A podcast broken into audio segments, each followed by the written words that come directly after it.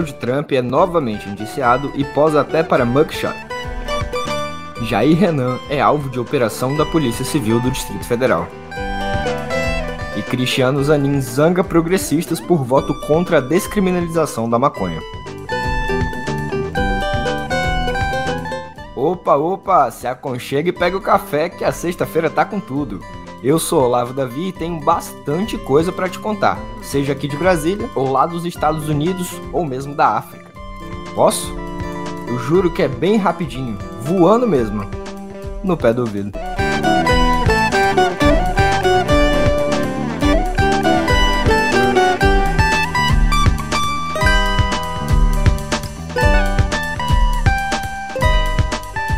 E o ex-presidente norte-americano Donald Trump foi mais uma vez fichado pela justiça de lá. Ontem, o republicano se entregou à polícia de Fulton, um condado da Geórgia, e ficou preso por cerca de 20 minutos. Até o mugshot ele teve que fazer, vejam só. Trump foi liberado e deve responder em liberdade após pagar uma fiança de quase um milhão de reais. Neste processo, o quarto indiciamento dele só neste ano, o milionário é investigado por fraude eleitoral na eleição de 2020, que ele perdeu e se recusou por muitos dias a aceitar o resultado. O republicano deixou Atlanta, a capital do estado da Geórgia, em seu próprio avião. Antes de embarcar, ele reafirmou sua inocência ao declarar que é um direito dele contestar um pleito que, para ele, foi desonesto. Não, não é. São 13 acusações contra Trump somente neste processo, que é tocado pela promotora Fannie Willis. Outras 18 pessoas, entre elas Rudolph Giuliani, advogado de Trump e ex-prefeito de Nova York, também foram formalmente acusadas. Donald é o favorito dentro do Partido Republicano para concorrer às eleições do próximo ano. Em razão da prisão, Trump não participou do primeiro debate entre os pré-candidatos de seu partido. A foto de prisão do ex-presidente foi divulgada pela CNN logo depois que ele deixou a cadeia. E imagina se a moda pega.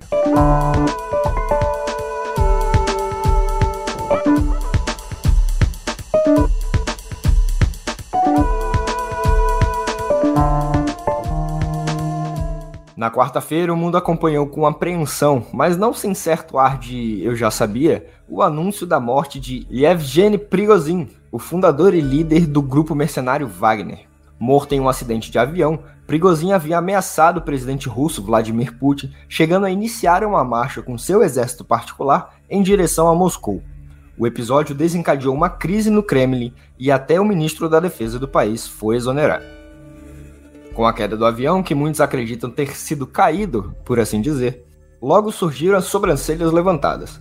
Putin mesmo só foi falar publicamente do assunto ontem, 24 horas depois da confirmação do óbito. Segundo o presidente russo, Prigozhin era uma pessoa com um destino complicado, que fez escolhas erradas na vida, ainda que tenha alcançado êxitos necessários. Tudo sob aspas, beleza?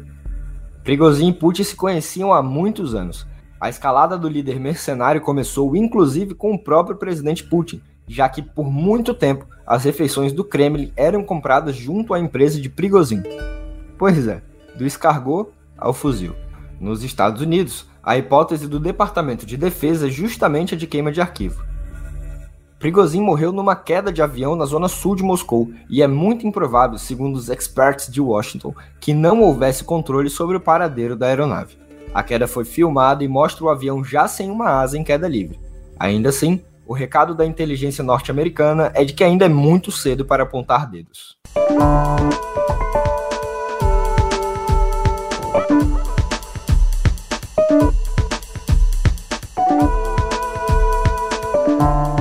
Tá, deixa eu tentar ter um gancho entre essas duas notícias. Putin é presidente da Rússia e estava no Kremlin quando a notícia da morte de Prigozhin correu o mundo. E no Kremlin ele também estava durante as reuniões do BRICS, pois não poderia comparecer à África do Sul graças ao mandado de prisão aberto pela Interpol. E, de forma remota, foi um dos que aprovou a entrada de seis novos países ao bloco, formado originalmente por Brasil, Rússia, Índia, China e África do Sul. Tá, o gancho foi meio forçado, mas eu quero ver como é que vai ficar essa sigla também, né?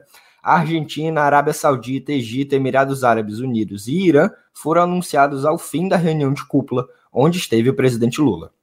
Não havia qualquer discussão pública sobre a adesão do país da África Oriental. A entrada etíope se dá após um pedido da África do Sul por mais representatividade africana no bloco.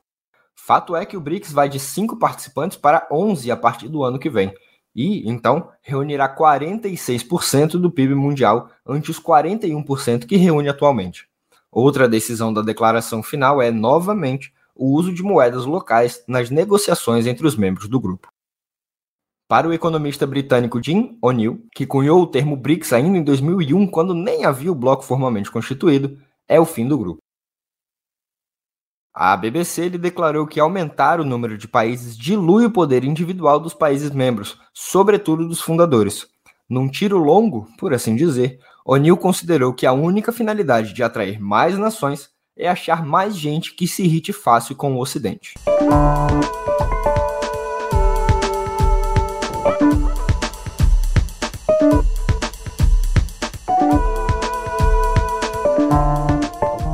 Gente já falou do ex-presidente dos Estados Unidos, agora vamos falar da ex-primeira família do Brasil. A Polícia Civil do Distrito Federal esteve nas ruas ontem em operação que mirava Jair Renan Bolsonaro, o quarto filho de Jair, o ex-presidente mesmo. O celular e um HD externo de Renan foram apreendidos pelos agentes. A suspeita é de que haja uma quadrilha de estelionatários, da qual faz parte o filho do ex-presidente em conjunto com Maciel Carvalho e Eduardo Alves dos Santos. Além de estelionato, os três são suspeitos de falsificação de documentos, sonegação fiscal, lavagem de dinheiro e, claro, associação criminosa. A bem da verdade, Jair Renan foi alvo pela relação próxima que tem com o influenciador e empresário Maciel Carvalho, que chegou a ter 10 CPFs diferentes. O objetivo das supostas operações criminosas, segundo a investigação, era blindar patrimônio e fugir de responsabilidades fiscais o senador Flávio Bolsonaro, irmão de Renan, foi à imprensa dizer que a operação faz parte de uma perseguição desenfreada em cima de Bolsonaro e que o irmão não tem nem onde cair morto. Tá bom.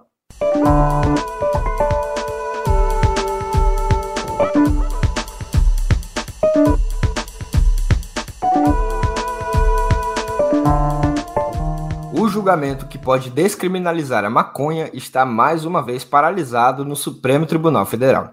Nesta quinta-feira, o terrivelmente evangélico André Mendonça pediu vistas e trancou por pelo menos 90 dias a análise da Suprema Corte sobre o assunto. A ministra Rosa Weber, que preside a corte e vai se aposentar em breve, em outubro, pediu para antecipar seu voto e assim o fez, seguindo a linha de Gilmar Mendes, relator do caso, para manter a descriminalização do porte de determinada quantidade apenas para cannabis.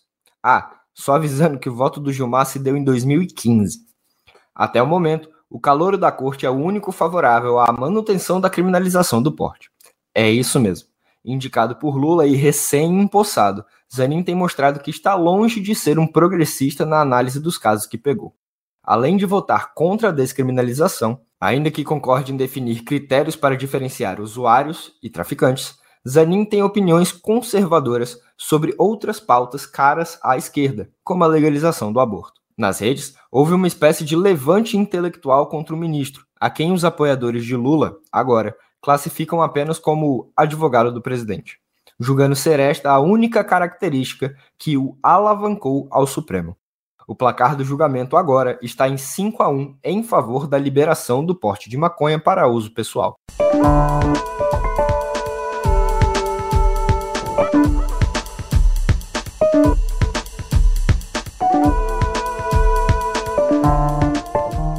Agora a gente fala de golpe. E, de novo, de Mauro Cid. Em quase duas horas na CPI dos atos antidemocráticos aqui do Distrito Federal, o tenente-coronel Mauro Cid respondeu a uma única pergunta: a idade. Ele tem 44 anos, se você quer saber. Antes disso, fez um discurso inicial explicando que uma de suas funções era receber e entregar presentes para Bolsonaro. Também disse que fazia um serviço de secretariado executivo. Além disso, destacou o cunho militar da função de ajudante de ordens.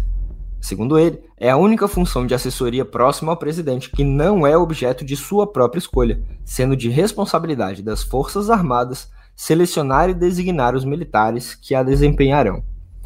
E se a gente destrinchar um pouco essa fala do Cid, a gente vai perceber que ele está, na verdade, na verdade, protegendo a si e a Bolsonaro pela indicação de Cid a ajudância de ordens da presidência. E quem ele tá botando na reta são as Forças Armadas. Pois é, que loucura, hein, Tenente Coronel?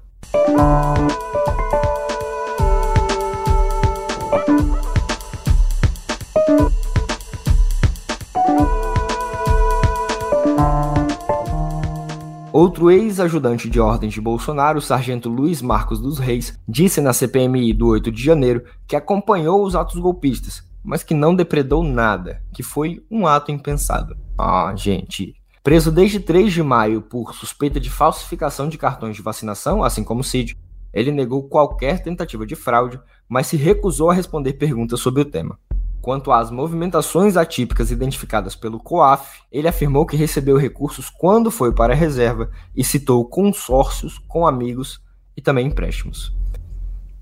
Disse ainda que chegou a pagar mensalidades de Laura, filha mais nova do ex-presidente, mas não explicou se pagou com dinheiro vivo.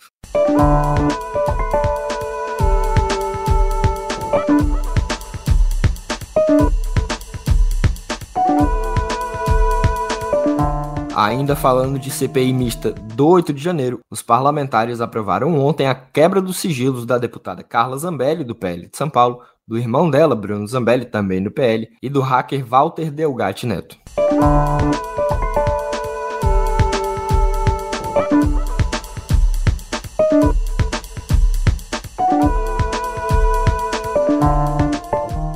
Advogado de Bolsonaro, Daniel Tesser, afirmou que o caso das joias está sendo politizado e que estuda solicitar à justiça, vejam só, a devolução das peças caso o Tribunal de Contas da União mude a definição dos presentes de acervo privado para da União.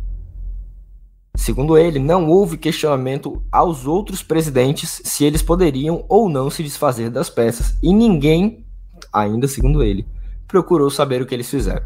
Quanto à devolução das joias, Tesser disse que, abre aspas, sendo um bem de acervo cadastrado corretamente no acervo privado, a propriedade dos bens e a posse são do ex-presidente. Fecha aspas. Tesser ainda afirmou que vai judicializar o caso, caso ele entenda que seja correto.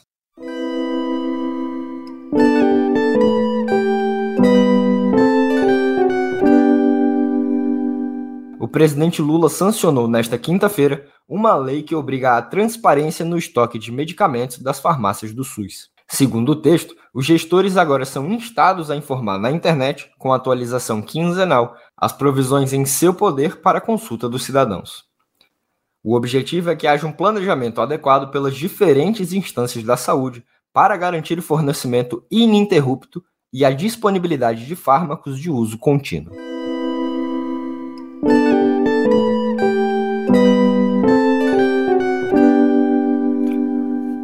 Na última semana, o mundo se curvou à Espanha. Campeãs da Copa do Mundo Feminina, as jogadoras da Fúria tinham muito o que comemorar, mas tem gente, macho, atrapalhando a festa.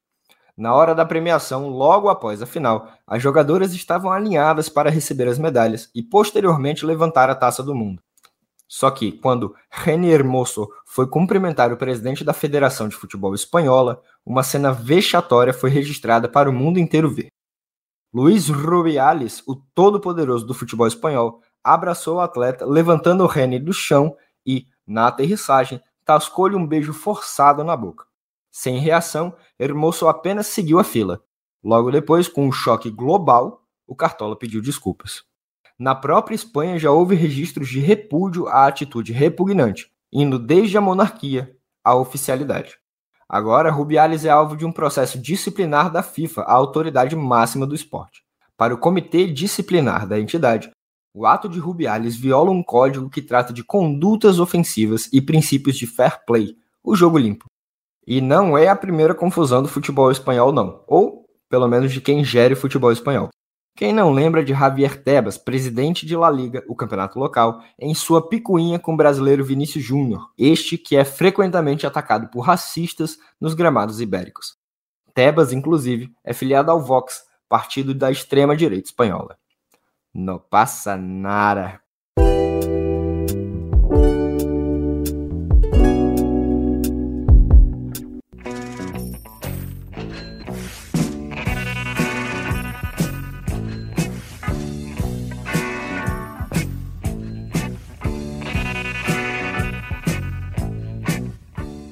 Bom, vamos dar uma aliviada falando de cultura, porque o pouso da missão indiana na Lua não é a única notícia sobre o satélite hoje, meu povo. Nem mesmo se a gente se limitar ao lado escuro da Lua. É isso mesmo, o Dark Side of the Moon está em processo de alteração. O baixista e vocalista Roger Waters, principal responsável pela obra, que completa cinco décadas neste ano, lançou ontem uma versão reformulada de Time, possivelmente o maior estouro do álbum, ao lado de Money. Ah, e Money já havia sido relançada com monólogos no lugar dos lendários solos de David Gilmour. Sinceramente, né? E sim, isso tudo também faz parte da antiga rixa entre o guitarrista solo e o baixista do Pink Floyd. No fim das contas, como Waters escreveu todas as letras do disco, acaba que fica um papo meio de dono da bola, sabe? De qualquer forma, ao contrário do que ocorreu em Money, de qualquer forma, ao contrário do que ocorreu em Money, a música Time teve harmonias e arranjos preservados e o solo de Gilmour, ao menos, foi executado num órgão. A pergunta que fica é: se as duas canções mais famosas do álbum não resistiram à visão do baixista, como será que ele vai tratar o resto das músicas, hein? Se me permite uma opinião, tanto o Dark Side quanto o Division Bell e o The Wall são álbuns absolutamente fechados em suas harmonias, no encaixe instrumental raramente visto na indústria musical. Não quero ser reacionário nem nada, mas era melhor ter deixado quieto, né? As novas versões já estão disponíveis no Spotify.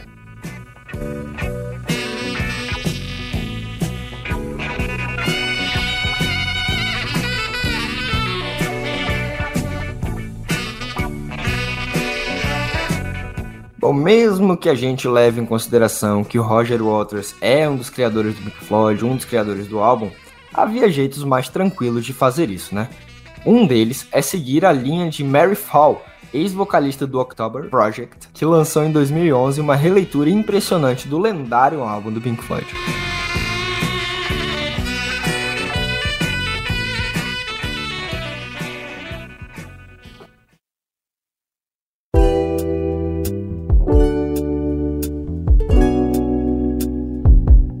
Continuar falando de música porque 2023 realmente é um ano muito bom, é um ano muito bom para estar tá vivo. E olha que eu nem tô falando de política. Só que é preciso dizer que o ano é bom porque foi bom há 50 anos também. Em 1973, que é tido como um dos anos de maior produtividade da indústria musical, diversos álbuns icônicos foram lançados, incluindo Dark Side, o que gerou uma revolução dentro da revolução musical que o planeta observou a partir dos anos 1950. Outro aclamado trabalho está de aniversário e vai receber presente bom.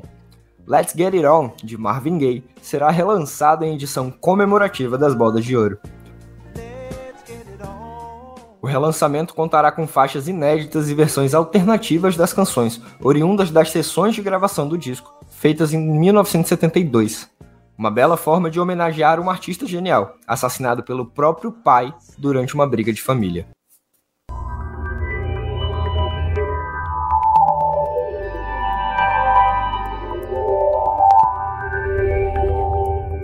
Na nossa aba de tecnologia, a gente fala da aguardadíssima versão web do Threads, que finalmente foi lançada aos usuários ontem.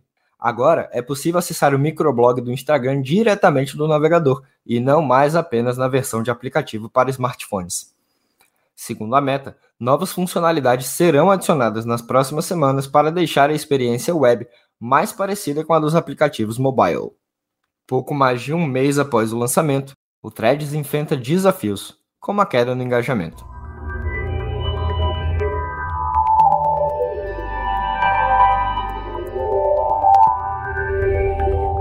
Além da queda no engajamento, a rede social não está disponível na União Europeia devido às leis regulatórias para grandes empresas de tecnologia. A versão web é mais um passo para que a companhia de Mark Zuckerberg crie uma plataforma forte o suficiente para competir com o X, o antigo Twitter, e novas concorrentes, como o Blue Sky, o Mastodon, o Spotable e o Post.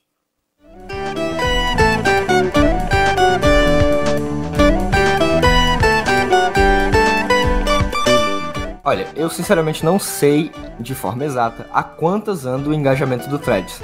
Eu mesmo nem tô por lá porque prefiro acompanhar o apocalipse do Twitter mesmo. Mas deixa eu agradecer aqui.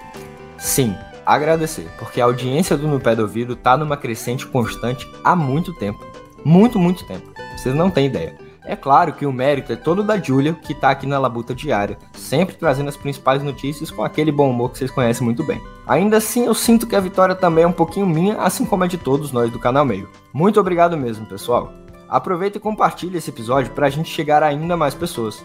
Ah, se quiser, segue a gente nas redes, arroba canal Meio em qualquer lugar, para ficar ligado em tudo que publicamos, e arroba outro Olavo no Instagram e no Twitter, ou X, ou sei lá o que. Tá bom?